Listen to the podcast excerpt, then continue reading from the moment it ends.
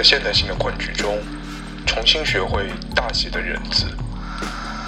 驱散意义的终结与封闭，生成新的可能。用创造而不是斗争，拨动生命之流。让生活的故事发生，阐释并赋予全新的意义。欢迎收听小富士小富士德。Hello，大家好，我是褶子。呃，这一期我们来这个聊精神分析，因为我们之前给大家说的是，我用两期播客把我 B 站上做的内容啊做一个梳理和归纳啊。那么上一期我们做了这个重读二十世纪的法国哲学啊，把我十四期法国哲学的内容做了一个归纳和梳理，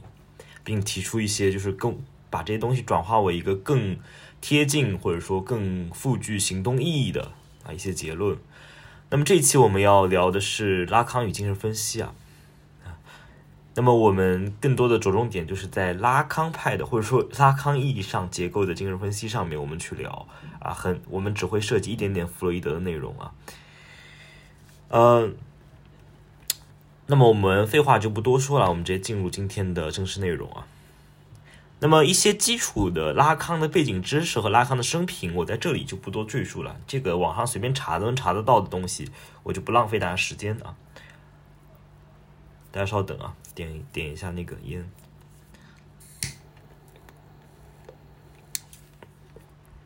那么，我们给大家说一下，如果你要去这个阅读拉康啊，如加引号这个阅读拉康啊。但拉康我认为是不可以阅读的。那么我们有两两大块的材料啊，可以去看啊，就是一手的材料。第一个是一九六六年啊，大家都知道集结出版的这个文集啊，拉康的文集。那么国内也有翻译他这个文集啊。第一，国内翻译的这个呢只有一个版本，但是它的文章收录的不全。第二，翻译很烂，所以大家有能力读英文版的可以去读英文版。当然，你有能力读法文版那是最好了。另外还有一个文集是二零零一年出版的啊，当然是不是由他本人出版的了，是收集了拉康在一九六六年啊之后的发表的一些论文啊。那么第二份大的材料是他的研讨班的记录啊，他从一九五三年到一九八零年啊进行了为期二十七年的每年一次的研讨班。那么从五三年到八零年呢，每次研讨班呢都有打字员啊做一个简单的记录。从六二年开始呢，也有人开始进行录音啊。那么从七零年开始啊，一些因为当时那个影音技术的发展啊，就是这个印刷技术、复印技术的发展啊，这个学生的一些笔记啊，这些版本也会在坊间进行一个流传。那么到七二年的时候，他的女婿阿拉米勒啊，独揽了这个出版拉康这个研讨班的这个出版工作，所以这个时候开始呢，米勒其实某种程度上。开他这个时候往后出版的拉康的研讨班呢，我们都要知道啊，一定是经由米勒的这个加工了啊，就是米勒化的拉康，他对拉康的很多啊这个话语啊进行了重新的组织和润色。好，那么我简单介绍了这个去阅读拉康的一手材料之后呢，我们就直接进入到这个拉康的精神分析的内容啊。我们先讲一个背景啊，就是弗洛伊德啊。我们也就是说，我们要先去讲拉康的起点是从哪边开始的？起点在哪里啊？那么起点在于弗洛伊德对于精神病的探讨，尤其是对于施瑞伯个案的这个自恋妄想的这么一个个案啊。这个施瑞伯呢，简单跟大家讲一下，大概就是可以去搜一下，具体我不说了。他是一个呃自恋狂啊，他把自己的身体作为自己欲望的对象。那么。所以弗洛伊德啊，就在这样一个自恋妄想的这么一个个案上面展开了他对精神病的研究啊。首先，他呃把精神病啊从两个角度去理解它。第一个是内在的冲突啊，也就是啊精神病啊一般它会有一个内在会产生一些与它本身的一些这个东西啊不相容的一些意念啊。那么这些不相容的意念被外化之后呢，就成为了精神病的一些症状啊。那么也就是啊，弗洛伊德这个经常讲的这个压抑之物的返回啊，被压抑之物啊，它会以另一种形式啊去表征他自己，去返回，也就形成一些症状啊，比如说你做一些噩梦啊什么的啊，包括出现一些幻觉啊等等。那么另外啊，他界定这个精神病啊，还有一点就是说，现因为有一些精神病啊，他会甚至对现实的这个感知能力啊会丧失啊啊，他会分不清现实和幻想啊，甚至用幻想去扭曲现实。呃，那么为了应对这样一个问题呢，弗洛伊德引入一九一四年引入了自恋的这个概念啊。他认为自恋呢，就是利比多从外部撤回到内部，投注到自我的身上啊。那么去探讨这个自我的时候呢，啊，弗洛伊德强调了啊，这样一个自我一定是经受了超我干预之后扭曲了的自我。超我一般在弗洛伊德那边。啊，起源于这个俄狄浦斯的这个啊弑父神话啊，这个超我，所以在弗洛伊德那边也就是父亲的命令啊，父亲的代表的这个律令。那么我们简单的说一下，他在一九一三年在《图腾与竞技》这本书里讨论的这个弑父神话，也就是俄狄浦斯情节，或者说乱伦禁忌是怎么出现的啊？首先啊，他假定了这么一个原始的族群啊，存在一个原始的父亲，而这个原始的父亲呢，他拥有这个族群里所有的女人。那么儿子们啊，对女人的欲望被这个父亲所禁止，那么儿子们肯定要去追求他们的欲望，所以他们一起把父亲杀了，并且把他的肉给吃了。而令大家没有想到的是啊，这个父亲死后啊，他却具备了一个更强的象征的律令啊，也就是说，在父亲死后啊。儿子们不仅啊没有去和自己的母亲们发生关系，而是更加的恪守父亲的这个律令，在弗洛伊德那边叫后遗性的一个服从啊，更服从这么一个象征化了的图腾化了的父亲，所以因此乱伦禁忌就在这个基础上确立了，就是儿子和母亲不能发生关系。而拉康认为啊，弗洛伊德这个。俄狄浦斯情节的这个假设建立在一个种性的或者种系的一个神话之上啊，啊，它不具备可被现实化的效力，所以弗洛拉康在这个意味上和弗洛伊德分道扬镳，他引入了这个列维斯特劳斯的人类学、结构人类学和索绪尔雅各布森的语言学，那么。他拆除了弗洛伊德这个种系神话之后，重新搭建起来的是一个语言关系与家庭结构之间组成的二元组。那么，也就是着重去探讨啊，人分别在这个镜像阶段与母亲的关系之中，以及在俄狄浦斯阶段与父父亲在其中的功能扮演的功能啊，分别与分别是怎么被语言给结构起来的啊？就是语言是一个更落地的，对吧？更为实际的东西，而不是一种神话的叙说。因此，在弗洛伊德那边的利比多作为一种生物学的能量，到拉康这边已经变成了一种语言的能量。利比多在拉康这边更多指的是这个语言中介化之后形成的一个欲望关系啊，也就是所谓的真实或者说现实啊，是被语言中介了的现实。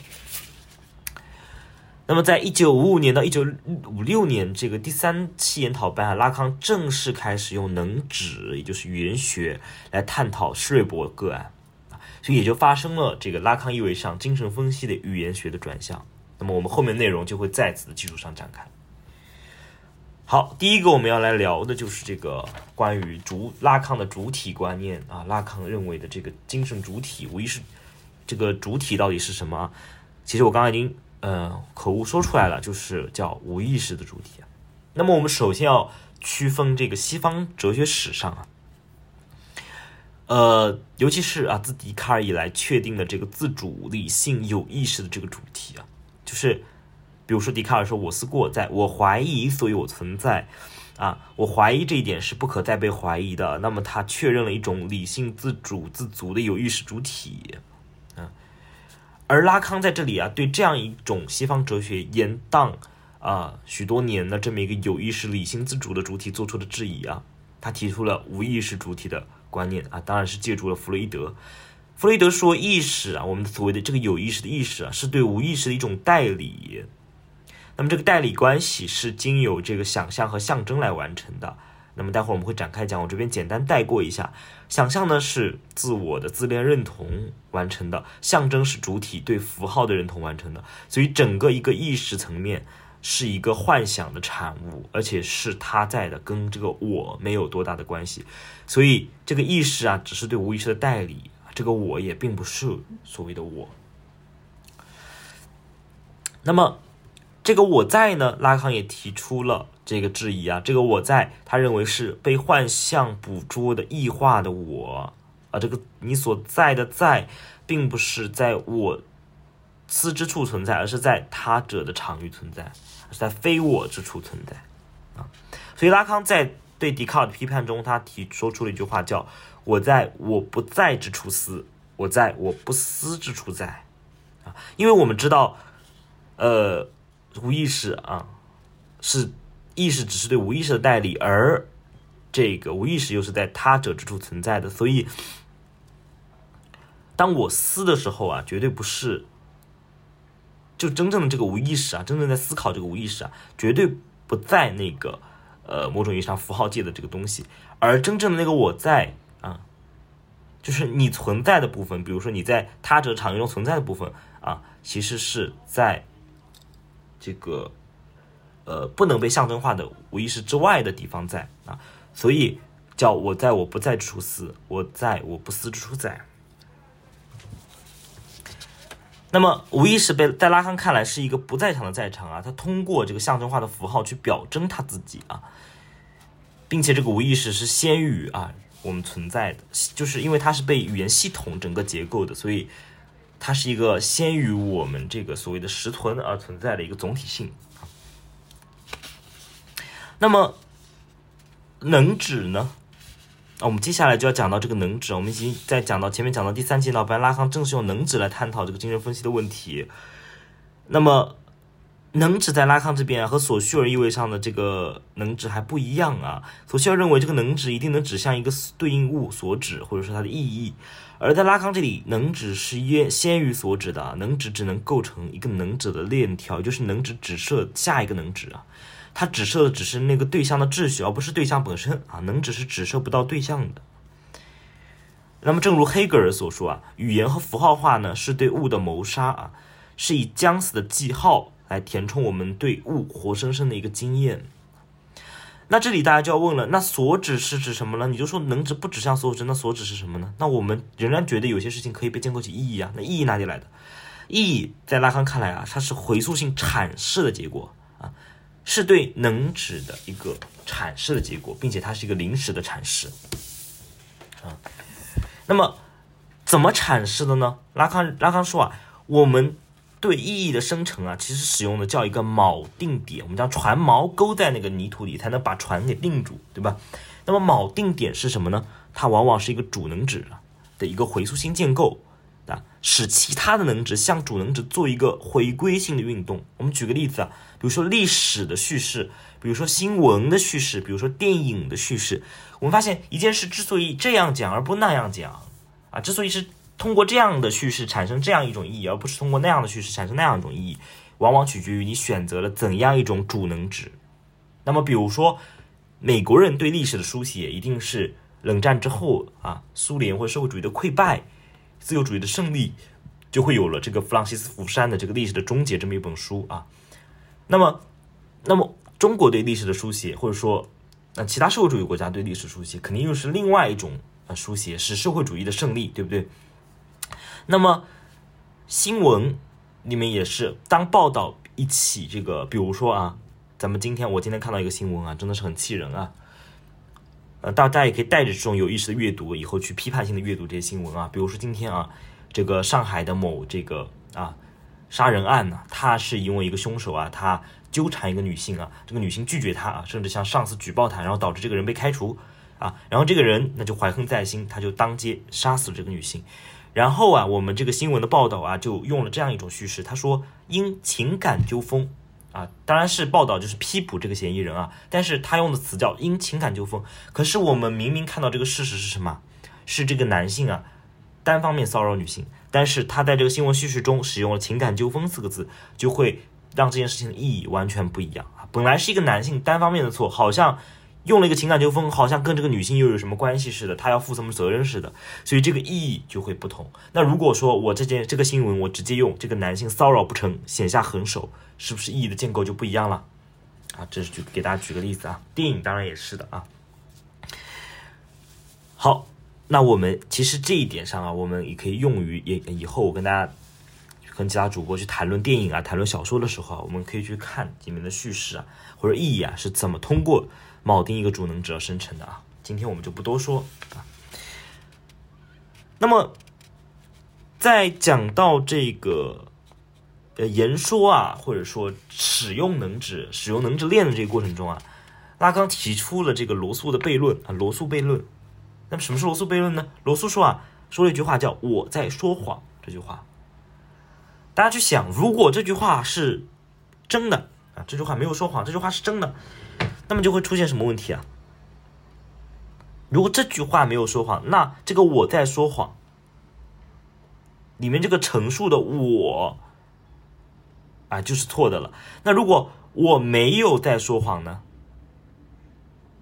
啊？如果我没有在说，就说的这个人说我在说谎。如果这句话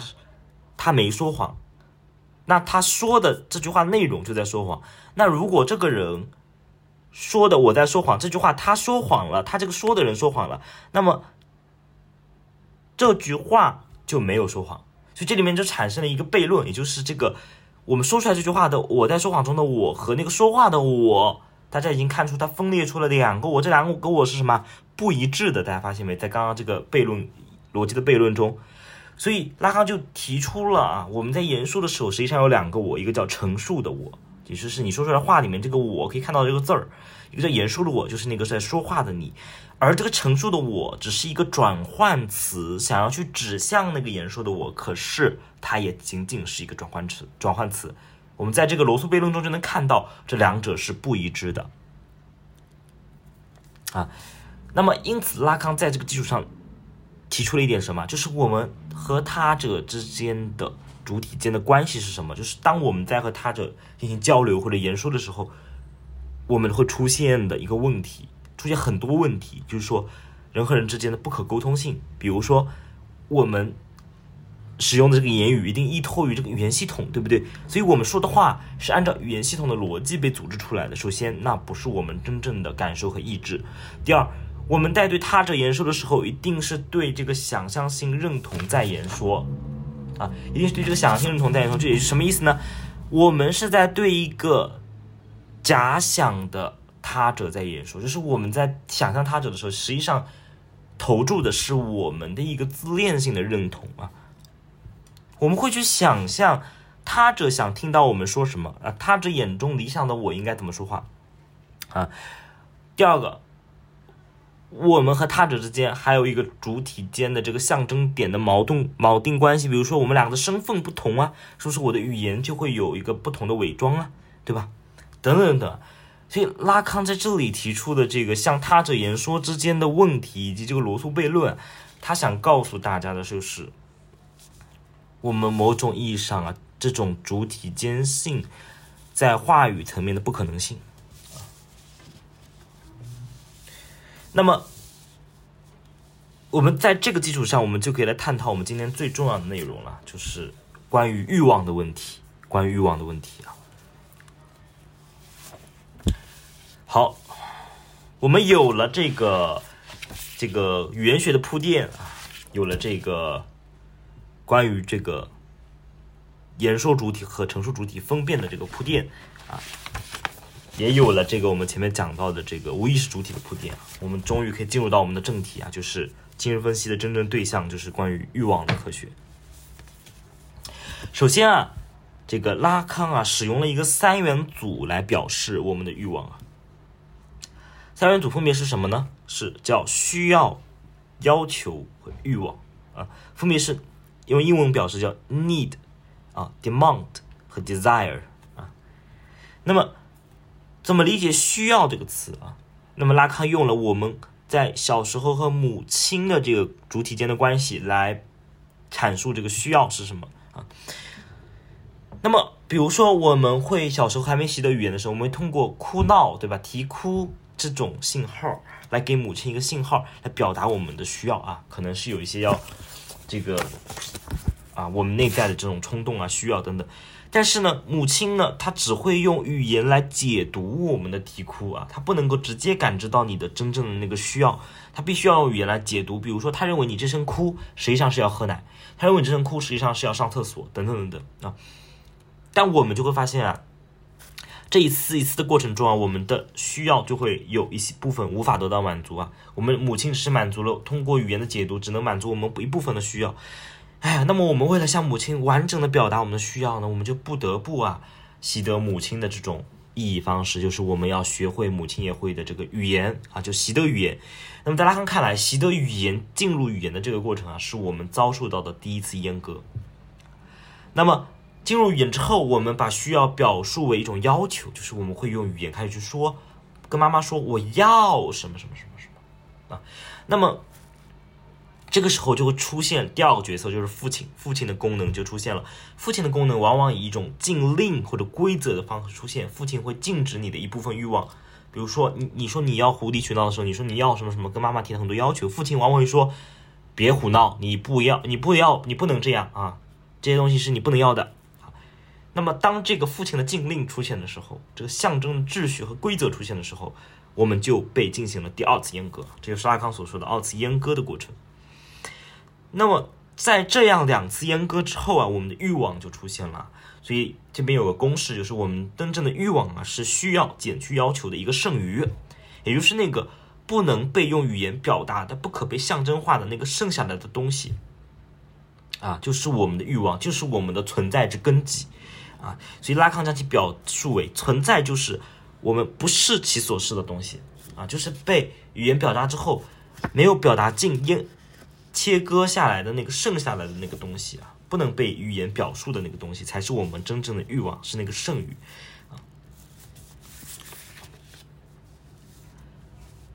好，我们来放到这个拉康最重要的这个三界的拓扑学中去理解这个欲望啊。呃，那么我们先讲这个，我们先把三界的简单给大家介绍一下，就是想象界、象征界和这个实在界或者真实界。想象镜呢？其实我们刚才已经讲到了，其实是一个啊，基于一个自恋认同或者镜像认同这么一个过程啊。比如说，然后讲到婴儿在这个呃忘记多少个月了，六到十八个月，三到六个月忘记了，就是还没有一个所谓我的概念的。其实你没有一个所谓叫我是什么的概念，没有一个完整的自我的概念啊。直到他通过这个镜子中辨认出自己一个身体啊的存在。他把这么一个啊残缺的身体感知为一个总体、一个整体、一个完整的、完满的身体，来实现这种对自我的想象和认同。那么这个东西脱离孩童状态，泛化到我们的整个生存环境中的时候，就会变成我们对一个图像或者对一个形象啊投射我们内在的这个利比多啊，投射我们的这个自恋的幻想，来结构我们的一个理想的自我。这么一个过程啊，比如说啊，我们讲过啊，这个追星的问题啊，就是我们追星啊，实际上是对这个明星的一系列图像，比如他的舞台的表演啊，对他的唱的歌也好啊，对他的这个人的一些文字的描述啊，电视剧的形象啊，这些东西，我们投注我们一些这个自我的幻想上去，然后他就成为了我们的一个理想自我。我们在这样的明星身上。实现一个完满的理想自我的认同啊！实际上，你说你爱的是这个明星啊，实际上你爱的是自己对于这个明星的一种幻想啊，一个完满的幻想。那么实际上这个东西到恋爱中也适用啊，但是恋爱中一定有一个裂缝啊，因为它不是基于完全图像化的啊，它有很多切切身性的肉身性的体验感知啊，这就是现象学的东西，我们今天不讲。那么我们这边要知道，我们某种程度上啊，对。其实我们刚才前面铺垫的这个和他者的这个对话，也是为了讲这个想象界的问题啊。就是我某种程度上，我们爱别人，或者说我们跟别人沟通啊，实际上某种程度上还是跟自己的幻想在沟通啊。因为你会想象啊别人那个位置啊，别人是怎么想的，别人是怎么以为你的，别人是怎么看待你的，你一直在进行这个想象啊。实际上你是在完成的是一个自恋的这个沟通，自恋的认同啊。所以这里拉康就提出了一个。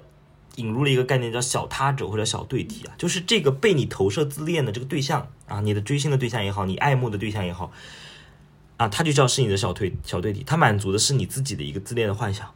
那么这里面拉康说，这里面人和小对体的关系啊，一定会呈现出一个亲邻性啊，侵略的侵，凌欺凌的凌啊。为什么呢？因为你首先第一个，你爱的不是他，不是这个特异性的他者，而是你这个投注在他身上的想象。第二个，你渴望的啊，这边我们待会儿引入这个欲望的逻辑啊，你渴望的啊。不是说爱这个他者，而是说你渴望成为他者欲望的对象啊。这里我们引入科耶夫在黑格尔一套班中所说的这个欲望的逻辑：第一，人欲望着他者的欲望；嗯，第二，人欲望着成为他者的欲望。这就是第二点啊，就你更多的欲望的是啊，你成为他者欲望的客体啊，而不是将他者变成你欲望的客体。你以为的你将他者，你在欲望的他者啊，他者成为你的客体，实际上你欲望的是你的这个镜像认同啊。是你自己幻想出来的一套啊，关于你自己的理想自我。好，那么我们接下来啊要讲的一个更重要的就是大他者的概念，或者叫象征界的概念。那么象征界啊，简单来说就是语言和法则，那个限于我们存在的这个社会秩序，一个被可以被符号、语言符号结构表征的一个社会秩序。那拉康用的词叫象征的债务啊。什么叫债务啊？你背负在身上的东西啊，限于你而存在的东西啊，啊，留给你的遗产啊，等于是啊，你不得不去背背负它而存在的一个东西啊，你摆脱不了的一个东西啊。那么它体现为，比如说对物的命名啊，比如说对物品，为什么我们要对眼前这个绿绿的东西命名为树，并且别人也称它为数，实际上是一个契约关系啊。我们所有人都称这个东西为数，这个东西在符号界它就真的可以运作起来了。比如说拉康举的这个男厕所、女厕所的例子啊，这边我不展开讲，大家可以去看找一下齐德克的论述啊，啊，就是只有我们共同的承认一种命名啊，这个命名在象征界就会产生一个效力啊，它就会成为一种契约啊，然后反过来能去规范人的行为啊。那么同时对于主体来说啊，他就不得不为了获得这个象征界的承认啊啊，为了能够得以在这个社会。秩序中存在，他不得不把自己注册进这个象征界，就像你注册账号一样，啊，就要在象征界找到一个自己的点位啊。比如说，你成为一个老师，成为一个医生，成为一个在象征界中有位置的人，啊，这个位置是被符号、被差异网络标定的位置，啊，被这个象征界的权力关系标定的位置。所以，我们所谓的这个主体啊，某种程度上也可以表述为是象征符号在我人身上的运作，而不是你一个自主自足的这么一个东西啊。好，那么人的欲望啊，就变成了，就是说，我们为了获得这种承认啊，我们就不得不去欲望着他者的欲望就我刚刚讲的第一句话，就是我们不得不去将大他者的欲望啊内化成我们自己的欲望，为了获得在这个社会中一个位置和他人的承认，因为我们共同啊对这个物的命名的过程中，我们达成了一种不言而喻的这个契约啊，我们要想获得他人的承认，必须要。满足和内化这个契约里面的条例和律令，啊，举个例子啊，比如我们要想获得别人的承认，我们就要在这个现有的这个资本主义的逻辑下面，我们要成为一个有钱的人、成功的人或者怎么怎么样。你满足这样的一些逻辑，你把这些象征界、律令界的这些要求内化为自己的欲望。比如说，你想追求赚钱、拼命赚钱，是你真的想要赚钱吗？还是说这个社会？啊，它有一些律令，你把它内化了，就是他们认为赚钱或者资本的积累是正确的事情。你内化了之后，你作为一个有钱人，或者你成为一个有钱人，你才能获得他的承认，还是这样的逻辑呢？啊，所以我们每个人啊，其实都是一个所谓的每个主体啊，都是一个内化了大他者凝视的主体啊。那么我们再举个例子，比如说啊，关于性别上面啊，比如说我们所谓的男性凝视啊。更可怕的啊，不是男性凝视女性，更可怕的是女性内化了男性凝视，然后以此来结构自己的欲望。比如说，女性每天拼了命的有这个容貌焦虑啊，去整容啊，然后要怎么穿怎么穿，要减肥啊，这东西如此的焦虑，让自己如此的痛苦啊，这真的是你自己发自内心的，或者说你非常本真，海德格尔意味上那个非常本真的东西吗？啊，实际上是你。啊，内化了男性对你的凝视，男权社会对你的凝视啊，然后你以为这是你自己的想要的，这是你自己的欲望，然后你并且为此所累，啊，你就向他者的欲望让步了。好，这个不要向他者欲望让步啊，这个东西我们以后还可以继续在文学作品探讨中再去聊啊。也给大家预告一下，就是我们后期啊会出一个叫“放着不读”啊这么一个栏目啊，就是我会和另外两位主播啊，有可能是三位啊，也有可能我们去读一些啊经典的文学作品啊，以外国文学为主啊，中国现当代文学以及一些通俗哲学读物为辅啊，然后我们去这个非常深入的探讨啊某一部特定的文学作品或者电影作品等等的，然后去从这个文本。出发去阐发、生发出更多的意义和讨讨论啊，我这边就不多说啊，我们到时候再说。呃，我们最后讲一个这个元乐的问题啊，就是我们欲望欲望到底在追求些什么呢？我们就发出那个终极拷问：人到底要什么呢？我们这一辈子究其一生如此的苦恼、焦虑、自我折磨，我们到底要的是什么呢？在拉康看来啊，我们的欲望啊，其实是一种很可怜的重复的自动化。啊，其实我们真正要的就是，或者我们真正在运转着的欲望的运转的逻辑，其实就是为欲望而欲望。其实我们这个欲望是没有一个真正的对象的，我们真正想要的、享受的，就是这个被称之为原乐的东西，所谓叫纯粹的欲望。实际上就是我们要的是欲望的不满足，而不是满足。我们要的是这种欲望的不断的延宕和重复啊。这种在能指链上的不断的转运，就是我们经常会发现，我们当我们想要一个东西，得到一个东西的时候，我们突然觉得没意思了，我们又开始追求一个新的东西，而这一个又一个的我们的对象，实际上都是被能指化的对象，就是被语言或者符号或者在象征意中标定了一定象征意义的对象，所以这就是体现出拉康引介的这个语言学家雅各布森的这个转运的这个概念，欲望本质上就是。无限延宕的一个过程，就是不断的在一个又一个的转运之间跳动的过程啊，就是不断的再来一次的过程啊，就是投射、认同啊、满足，然后不满，然后满足其实不是完全的满足，这里面会有一个切割的剩余。我们前面讲过了，会有不能被象征化的东西，那么这个东西会成为一个动因，成为一个驱动力，让你的欲望再运转一次，不断的重复，不断重复，是一个重复的自动化，这就是原乐。某种意义上，我们的。享受的东西就是这个不断的重复的过程，不断的再来一次的过程。那么最后我们谈论这个重复的自动化体现在拉康的一个政治观念上，就是什么呢？他晚年提出的这四种话语，以及在六八的时候对学生说的那句话，四种话语是主人话语、大学话语、分析式话语、歇斯底里话语。那么大家这个主人话语可以体现为一种绝对的律令，就是我要你怎么怎么样。大学话语体现为一种以科学的知识、以理性的知识包装出来的说，但它实际上背后还是一个主人话语。那么分析师话语是去解构这个大学话语的啊。那么歇斯底里话语就是意识到大他者不存在之后的那个啊无主体的主体，那个能动主体，一个革命性的主体。可是，在拉康看来，这个歇斯底里的主体仍然会回到主人话语，就像他六八的时候在对街头的学生们说的。你们想要一个主人，你们会有一个主人。这节目就到这里，我们下期节目再见，拜拜。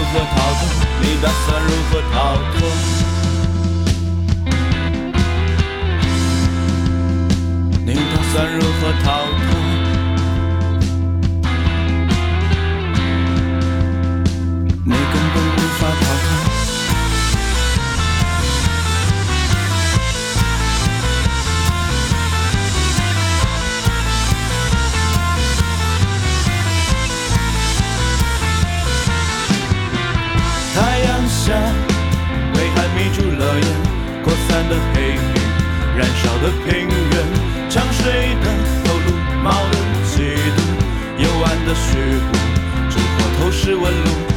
可不再有选择，是唾手可得。今夜的最后，纷狠装作醒着。我还在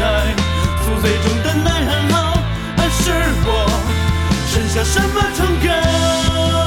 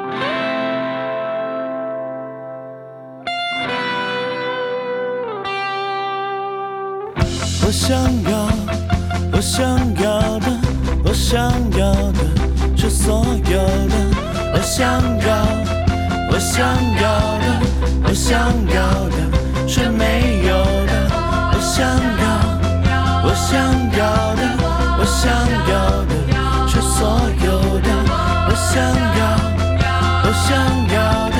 我想要